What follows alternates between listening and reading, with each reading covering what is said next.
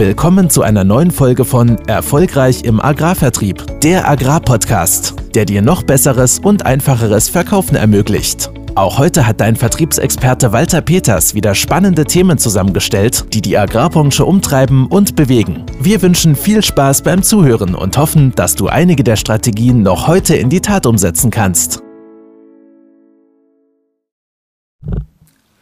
Ja, hallo allerseits und zurück hier im Agrarpodcast mit Walter Peters. Ähm, heute darf ich zu Gast sein bei der Firma Grimme in Damme. Meine Gesprächspartner heute in diesem Interview sind Herr Philipp Grimme und Herr Jürgen Feld. Sie, Herr Grimme, kümmern sich um den Namen. Sie sind der Namensgeber der Firma, einer der Namensgeber. Genau. Und Herr Feld, Sie sind verantwortlich für Marketing, für Öffentlichkeitsarbeit etc. Deswegen ist es schön, dass wir heute hier sitzen dürfen und miteinander ein kurzes Gespräch führen über allgemeine Themen, die halt zu der Zielgruppe im Agrar-Podcast passen. Schon mal vielen Dank, dass ich hier sein darf und freue mich auf unser Gespräch. Meine ja, ähm, zum Thema Agrarmarkt. Wir sind hier bei einem der, ja, ich würde mal sagen, führenden Landtechnikhersteller im Agrarsektor. Der Name Grimme ist jedem ein Begriff. Dann sind natürlich viele meiner Zuhörer und ich selber auch sehr neugierig, woher und wo geht es hin. Ja, vielleicht darf ich einen kleinen Rundumschlag Herr Fels, genau. fangen Sie vielleicht mal an mit dem Thema. Ja. Vielen herzlichen Dank, das würde ich gerne machen. Vielleicht ganz kurz, die Firma Grimme ist ja ein Familienunternehmen der vierten und fünften Generation. 1861 gegründet, um das mal von der Orientierungsseite zu sehen. Allerdings auch äh, 1930 angefangen mit der Landmaschinenfabrik. Dort mhm. hat der äh, Opa sozusagen, das, genau. Grimme, hier anwesend Philipp Grimme, den ersten Schleuderradruder und Reinableger entwickelt. Und heute sind wir da im Bereich Kartoffeln, Gemüse und Rübentechnik weltweit unterwegs. Und ja. schnell kann sich das in 70 Jahren dann entwickeln. Ja, ist eine rasante Entwicklung und wenn man sieht, wo es sich dann auch immer wieder weiterentwickelt, dann ist das schon sehr spannend. Ne? Absolut. Und daran kann man auch erkennen, wie hoch der hochvolatil solche Märkte sind und äh, das wird wahrscheinlich in der Zukunft noch viel schneller vonstatten gehen, als es in der Vergangenheit gewesen ist. Mhm. Von der Seite aus sind das viele Themen, die uns international angehen, aber natürlich auch unsere Kunden international und national angehen. Also ja. Hochspannender Markt. Ja, ich kann das bestätigen, wenn ich also mal zu Hause, ich habe so einen alten Hanomag, wenn ich, der ist Baujahr 62, wenn ich mich da drauf setze und das mit einem heutigen modernen Schlepper vergleiche, dann äh, weiß man, was passiert ist inzwischen. Man sieht den Wandel auf jeden Fall. Ja. Man sieht den Wandel, der in den letzten Jahrzehnten in dem Bereich der Mechanisierung stattgefunden hat. Und wenn man jetzt so nach vorne blickt, äh, sind für uns als Firma vor allem zwei Aspekte sehr wichtig. Mhm. Das ist einmal aus persönlicher Sicht der demografische Wandel. Den sehe ich für uns gerade in der Agrarbranche als sehr interessant, da vor allem mit Blick auf Asien, beziehungsweise China und Indien in Asien und den Kontinent Afrika. Da wird sehr, sehr viel passieren. Mhm. Und auf der anderen Seite das Thema der Digitalisierung der ist auch für uns ein großes Steckenpferd. Und ich glaube, wenn man jetzt mal, ich sage es einfach mal in den Raum geschmissen, die nächsten 20, 25 Jahre nimmt, wird sich gerade im Bereich Digitalisierung viel bewegen. Das Thema Firma zu Kunde, also die Beziehung zum Kunden. Mhm. Da könnte man jetzt ins Detail gehen und sagen, Bestellvorgänge etc. pp. Die Kundenerreichbarkeit ist deutlich einfacher geworden, als wie es früher war. Ja. Auf der anderen Seite, was ich gerade meinte mit dem demografischen Wandel, der passiert vor allem in den Ländern, wo die Mechanisierung noch stattfindet. Also ich habe die letzten fünf Jahre zum Beispiel in Afrika gelebt, mhm. da müssen wir mit, der, mit digitalen Produkten noch gar nicht anfangen.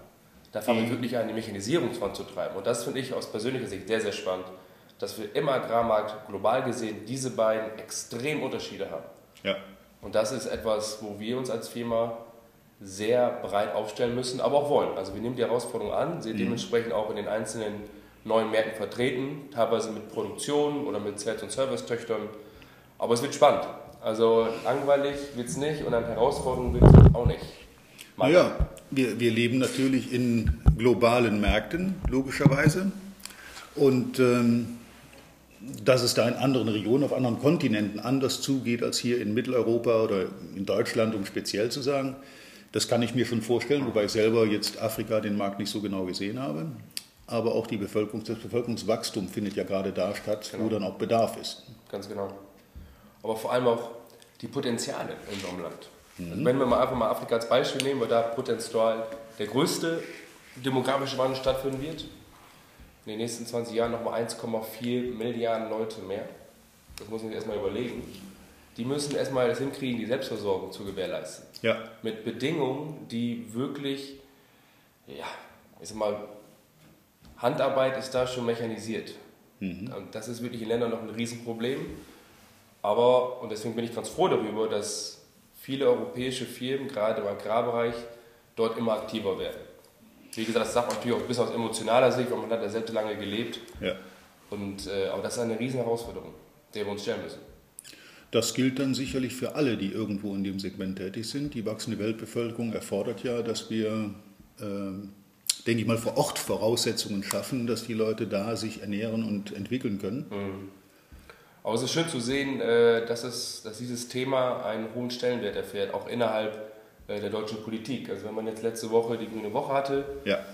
ähm, wie viele Foren und Arbeitskreise und Projekte es im Thema Förderung bzw. Förderung einzelner Projekte innerhalb der, des Kontinents Afrika gibt. Mhm. Man sieht, dass auch von dem Bundesministerium her viele Aktivitäten dort stattfinden. Also die die Gewissheit, dass wir da was tun müssen, ist, ist vorhanden. Und, und das ist äh, extrem wichtig.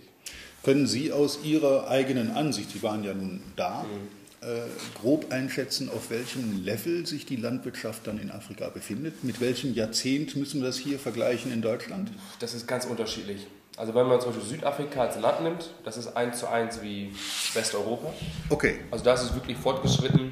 Also da fährt, ich sag mal, neben dem selbstfahrenden Grimmeroder auch der Fan 1050. Das geht da, also okay, das, das gibt es da auch. komplett entwickelt, das ist kein Problem. Jetzt geht man drei, vier Länder weiter nach oben, ich sag mal nach Äthiopien. Äh, da sind wir wirklich noch mit Ochse vom, vom Flug. Mhm. Bis hin zum eventuell mal äh, 30 PS Schlepper, wenn überhaupt, das ist dann aber auch schon die Obergrenze. Klar, es gibt überall mal so Einzelfälle, dass dann ein äh, europäischer Landwirt sich dort niedergelassen hat und mit seinem Know-how und seinem ja. Vermögen dann auch dort investieren kann. Aber generell ist die Bandbreite wirklich von Westeuropa angefangen bis, ich hätte fast gesagt, Steinzeit. Nachkriegszeit. Nachkriegszeit. Also wirklich, 30 PS-Schlepper also war Nachkriegszeit.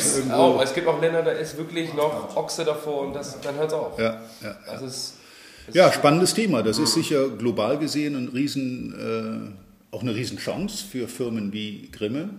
Es ist eine Riesenchance, aber was vor allem wichtig ist, ist, dass die Politik mitspielt, also die lokale Politik. Mhm. Dies, das sind sehr vor instabile Ort. Systeme vor Ort. Mhm. Sehr instabile Systeme, sehr, muss man leider sagen, sehr korrupt in vielen Ländern. Ähm, Probleme, was äh, die Währungsindustrie angeht. Also es gibt sehr, sehr viele auch Herausforderungen vor Ort, die man annehmen muss. Mhm. Also es ist natürlich sehr leicht zu sagen, nee, das ist momentan uns alle zu schwierig, das lassen wir mal fein. Aber es ist toll zu sehen, dass gerade viele deutsche Agrarfirmen dort wirklich pushen und dort Gas geben und äh, wir müssen da helfen. Also das ist, ja, da darf man nicht nur auf den Profit gucken, sondern es ist teilweise Entwicklungshilfe, die wir auch als Maschinenhersteller dort leisten müssen. Das geht nicht anders. Ja. Und auch Schulen unterstützen, gerade in Afrika. Genau. Ja. Musterfarmen aufbauen, um ja. eben auch vor Ort zu zeigen, wie es mit dem Einsatz moderner Technik halt eben auch gewährleistet wird, dass man die Bevölkerung ernährt. Ja. Das ist schon ein wichtiger Bereich, in dem wir auch aktiv sind. Na gut, das ist natürlich auch eine Investition. Das ist eine Investition in Bildung, Hilfe zur Selbsthilfe, was ja immer wieder gepredigt wird, aber selten so gemacht wird. Mhm. Umso lobenswerter, wenn das aus der Privatwirtschaft passiert und äh, in so einem Segment dann auch wirksam wird. Ne? Ganz richtig. Kommen wir zurück auf den deutschen Markt. Wie sieht es hier aus? Also Deutschland, Mitteleuropa, Belgien, Niederlande, das ist ja die Region, wo wir hier sind. Mhm. Was ist da die nächste Herausforderung für Landtechnik, ja, einer der wesentlichen Bereiche, wo wir uns aktuell sehr stark mit beschäftigen, ist äh, vor allem die gesetzliche Vorgaben. Ja, das sind mhm. Themen, die gar nicht so vor Augen scheinen, aber da sind immer strengere Regularien, die aus Brüssel vorgegeben werden, die uns als Maschinenbauer äh, Dinge auferlegen, die in der Vergangenheit nicht da waren. Zum Beispiel Breite der Maschinen, Mähdrescher mit breiter Bereifung. Okay. Auf der einen Seite Bodenschonungen generieren, auf der anderen Seite ist es aber nicht erlaubt, ich sage mal, ohne Sondergenehmigung über drei Meter breite Fahrzeuge auf mhm. dem Acker zu fahren. Das hängt uns natürlich auch dahingehend, weil wir die Kapazitäten umschichten müssen, um halt eben konforme Maschinen zu bauen. Auf der anderen Seite, was Herr Grimmer schon sagte, das Thema Digitalisierung schreibt uns natürlich dahingehend voran, dass wir Mehrwerte generieren wollen für unsere Kunden. Ja. Die Maschinen werden immer komplexer. Wir wollen den Fahrer entlasten, weil er möglichst schonend auch seine, gerade in unserem Bereich, Kartoffeln erroden will. Mhm. Wenn man sich heutzutage moderne Kartoffelrode anschaut, das ist schon eine komplexe Geschichte, ja. die da stattfindet. Also es ist ein zweischneidiges Schwert. Wir müssen uns auf der einen Seite mit Themen beschäftigen, die uns vorgegeben werden vom Gesetzgeber. Auf der anderen Seite wollen wir natürlich weiterhin ganz intensiv auch Mehrwerte generieren. Und im Stahl- und Eisenbereich, um das mal so zu sagen, sind wir an unserer Grenze, gerade was Selbstfahrer betrifft, mhm. weil wir nicht höher, breiter, aber länger bauen dürfen. Ist dann die physische Leistungsgrenze, so wie ich es mal sagen, erreicht. Sehen aber trotzdem Möglichkeiten, dass wir durch Steuerungssysteme, Digitalisierung trotzdem immer noch das i-Tüpfelchen nach oben noch ziehen können. Ja. Gut, das ist mit den Gegebenheiten auch der, der Flächengrößen, denke ich mir, hier in Deutschland zu verbinden. Wir haben halt nicht auch diese Flächen, die dann entsprechend riesige Maschinen erfordern, oder ist das kein Grund? Ja, das würde ich gerne dahingehend nochmal nivellieren. Äh, gerade da, wo teilparzellig gearbeitet wird, ist zum Beispiel Selbstfahrtechnik hochinteressant. Ja? Weil sie haben ganz anderen Wenderadius, sie ja. haben keinen Schlepper davor. Also es ist dann nicht äh, automatisch so, dass je größer die Fläche, umso eher kommt zum Beispiel im Kartoffelbereich äh, ein Selbstfahrer zum mhm. Einsatz. Das ist, das ist gar nicht mal gegeben. Äh, weil ich habe erstmal, wie gesagt, das Thema Wendigkeit äh, verbessert ja. beim Selbstfahrer und natürlich das Thema Bodenschwung. Und kein Land geht auf dieser Welt, weder in Zentraleuropa noch irgendwo anders, das ist das wichtigste Gut, was er hat. Ja. Und das sind natürlich viele Begebenheiten, wo sich der Kunde Gedanken macht, wie kann ich das nach wie vor nachhaltig bewirtschaften und ja. auch optimieren. Und das sind für uns natürlich Themenstellungen, da arbeiten wir jeden Tag dran. Ja, absolut. Deshalb ist diese Flächengröße nicht automatisch ausschlaggebend für den Kunden, welche Technik er einsetzt. Mhm. Nicht automatisch. Nachvollziehbar. Ja. Mit einem Selbstfahrer arbeite ich unbefahren im freien Boden. Ein Schlepper muss halt vorweglaufen. Das ist logisch. Fahrspur in Spur unter Umständen. Genau. Und verdichtet den Boden nochmal extra. Ja. Gut, die Straßenverhältnisse hier sind halt so, wie sie sind. Dann muss man die Maschinen irgendwie anpassen. Das ist dann auch irgendwo eine Grenze des Wachstums, kann ich mir vorstellen. Definitiv. Ja. Was die einzelne Maschine betrifft. Was die einzelne Maschine betrifft. Ja. Wir sehen das zum Beispiel in den USA bei unserer Tochterfirma, die haben teilweise 5,60 Meter, 6 Meter breite Kartoffelroder. Also maschinenbautechnisch, technisch gesehen ist das für uns Landtechniker in Europa auch natürlich kein Problem, breiter und längere Maschinen zu bauen. das, das ist eigentlich nicht das Thema, kann ich deutlich unterschreiben. Sie kriegen das Ding nur nicht mehr vom, vom Werk. Das ist das Kernthema bei vielen ja. Fragestellungen, gerade bei den großen Maschinen, die wir nun mal herstellen. Ja. ja. Ja, und dann hatten Sie das Thema Digitalisierung, Herr Grimme. Es ist immer wieder, ja, das heißt, der, der, Begriff Digitalisierung, der ist ja mittlerweile sowas von ausgenutzt. Man, man, muss ja mittlerweile definieren, was gehört da eigentlich alles zu. Ist das einfach nur die, die Sales-App, die mittlerweile auch zum Standard geworden ist bei vielen Firmen, was ja. früher noch der, das heißt früher, vor drei, vier Jahren noch der Hype war, ist es mittlerweile, geht man in die Richtung autonomes Fahren. Mhm. Das ist der nächste Schritt. Aber es ist vor allem daher auch so wichtig, und das hat man wunderbar auf den letzten Architechniker sehen können, dass so diese nächste Generation Landwirte, sagen wir alle so mein Alter, 30, mhm. das ist, wir sind ja damit aufgewachsen. Für uns ist das Thema Digitalisierung in Anführungsstrichen ein, ein Standardthema. Also wir, wir mussten nicht lernen, mit einem iPhone umzugehen oder wir mussten auch nicht lernen, wie man mit einer App umgeht. Das ist für uns, es gehört dazu. Und dadurch ist es für uns immer sehr, sehr wichtig, auf, auf Höhe zu bleiben, Status Quo zu bleiben, wo geht die Reise hin im Bereich Digitalisierung? Was, mhm. was ist der nächste Schritt? Jetzt zu sagen, wir haben ein Produkt entwickelt, ich sage jetzt mal eine, eine Gebrauchmaschinenplattform oder eine Vertriebs-App, ist wunderbar, aber da muss man sich automatisch fragen, und jetzt? Ja. Was kommt danach? Was ist in zehn Jahren gewollt? Und das ist bei uns etwas, was sehr, sehr wichtig ist. Deswegen haben wir uns auch äh, oder mein Bruder hat vor mehreren Jahren die Firma Schmiede One gegründet, mhm. ein Startup ansässig in Düsseldorf, die sich wirklich nur mit diesem Thema beschäftigt, wie sieht Landwirtschaft in 10 Jahren, in 20 Jahren aus ja. und sich wirklich damit auseinandersetzen, weil das kann man ja gar nicht wissen. Wo geht die Reise hin? Meine, damit ist jeder irgendwo konfrontiert, auch wir natürlich. Mhm. Bei uns in, in meiner Branche, äh, als ich im Außendienst gestartet bin, gab es kein Handy. Ja. Die nächste Kommunikationsmöglichkeit waren so gelbe Häuschen. Da stehen heute übrigens Raucher drin. Ne? Das, sind die, das sind die Dinger, wo man dann eben 20 Pfennig reinwerfen musste, damit man telefonieren. Und wenn ich dann unterwegs war im Außendienst und jemand hat angerufen für mich, dann war ich einfach weg. Ich war nicht da. Ja, wann kommt er wieder? Ja, weiß ich nicht. Ich lege ihm einen Zettel hin. Zettel waren damals unsere WhatsApp-Nachrichten, ne? übrigens. Und so hat sich das entwickelt und wir sind da auch reinwachsen, haben reinwachsen dürfen und müssen uns da auch mit der Zeit geben. Mhm. Ähm, ich habe kürzlich einen Vortrag gehört, da hat ein sehr intelligenter Mensch und ein sehr erfahrener und sehr gebildeter Mensch gesagt, die heutigen Schulanfänger, die heute eingeschult werden, werden zu 65 Prozent in Berufen arbeiten, die es heute noch nicht gibt. Ja, das, das würde ich so unterstreichen. Das, das Wissen der Menschheit verdoppelt sich alle knapp anderthalb, 1,4 Jahre. Mhm. Und das wird immer schneller. Das waren auch mal 100 Jahre, die das gedauert hat, um das Wissen der Menschheit zu verdoppeln. Und so, diese Entwicklung wird weitergehen, da werden wir am Ball bleiben müssen. Und vieles, was wir heute für richtig halten, wird morgen vielleicht schon äh, nicht, nicht mehr so, ja, möglicherweise veraltet sein. Und da müssen wir sehen, dass wir damit am Ball bleiben, in allen Segmenten. Am Ball bleiben, aber vor allem auch immer wieder den Schritt nach vorne gehen. Das ist wichtig. Ja. Meine, mittlerweile, autonomes Fahren ist der nächste Schritt, wie gesagt. Aber es gibt digitale Plattformen, die automatisch die AB-Linie fahren. Du kannst alle möglichen Guidance-Tools, das ist mittlerweile Standard. Ja. Ist, wenn du das nicht mehr hast, dann bist du schon, dann, dann bist du historisch im Archiv. Wobei man natürlich auch sagen muss, Digitalisierung muss immer Mehrwert hinterlegt sein. Mhm. Also Digitalisieren um des Digitalisieren Willens ist auch ein gefährlicher Gedanke. Mhm. Und das äh, meint ja Gründer auch gerade, das ist ja überaus so eine Art Halbgeschichte. Ich muss irgendwas digitalisieren. Okay, klar, ja. Manchmal hat man so den Eindruck. Also und das ist, glaube ich, auch ein Schwerpunkt bei Grimme, dass wir uns dann immer wieder die Frage stellen, was bringt es denn dann der Zielgruppe? Ja. Unserem Fall natürlich eher den Anwender. Er muss dann Mehrwert von haben, er muss auch Mehrwert von spüren. Richtig. Und wir haben natürlich auch im Bereich Digitalisierung, das betrifft auch mit Sicherheit sehr, sehr viele Kunden, ist zum Beispiel Datenaustausch. Was mhm. nützt mir die Generierung von Daten, wenn Sie meine nachfolgenden Systeme nicht verstehen? Das heißt also, wir sind auch aufgerufen zu standardisieren. Ja.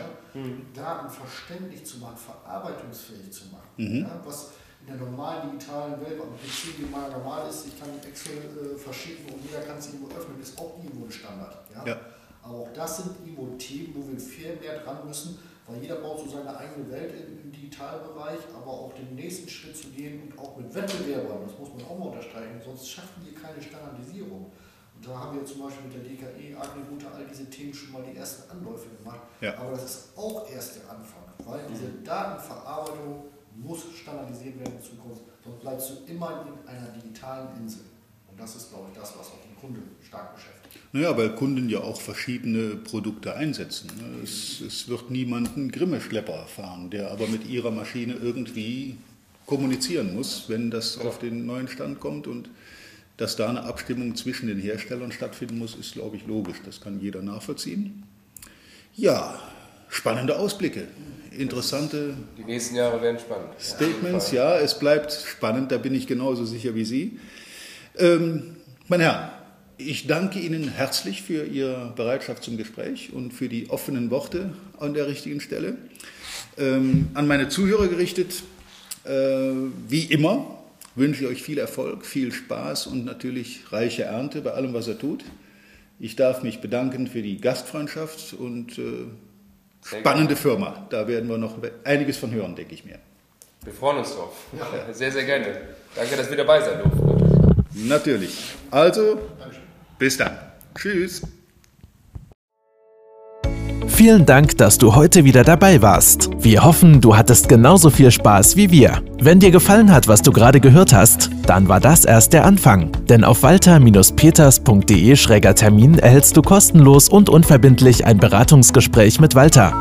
In diesem 30-minütigen, völlig kostenfreien Erstgespräch erarbeitet Walter mit dir einen Schritt-für-Schritt-Plan, den du direkt anwenden kannst. Du lernst zum Beispiel, wie du deinen Umsatz innerhalb weniger Wochen deutlich steigerst, wie du mehr Neukunden für dich gewinnst und deine Verkaufsgespräche erfolgreich abschließt. Da Walter immer nur eine begrenzte Zahl von Anfragen bearbeiten kann, warte nicht zu lange. Denn Fakt ist, wer weiterkommen will, braucht einen Experten. Walter hat mit über 40 Jahren im Vertrieb und 15 Jahren als Trainer schon zahlreichen erfolgreichen Unternehmen dabei geholfen, ihre Umsätze massiv zu steigern und Kundenverhandlungen deutlich zu vereinfachen. Wenn du also wissen willst, ob du für ein Erstgespräch in Frage kommst, geh auf walter-peters.de-termin und fülle das Formular aus. Bis zum nächsten Mal bei Erfolgreich im Agrarvertrieb, der Agrarpodcast. Wir wünschen dir reiche Ernte.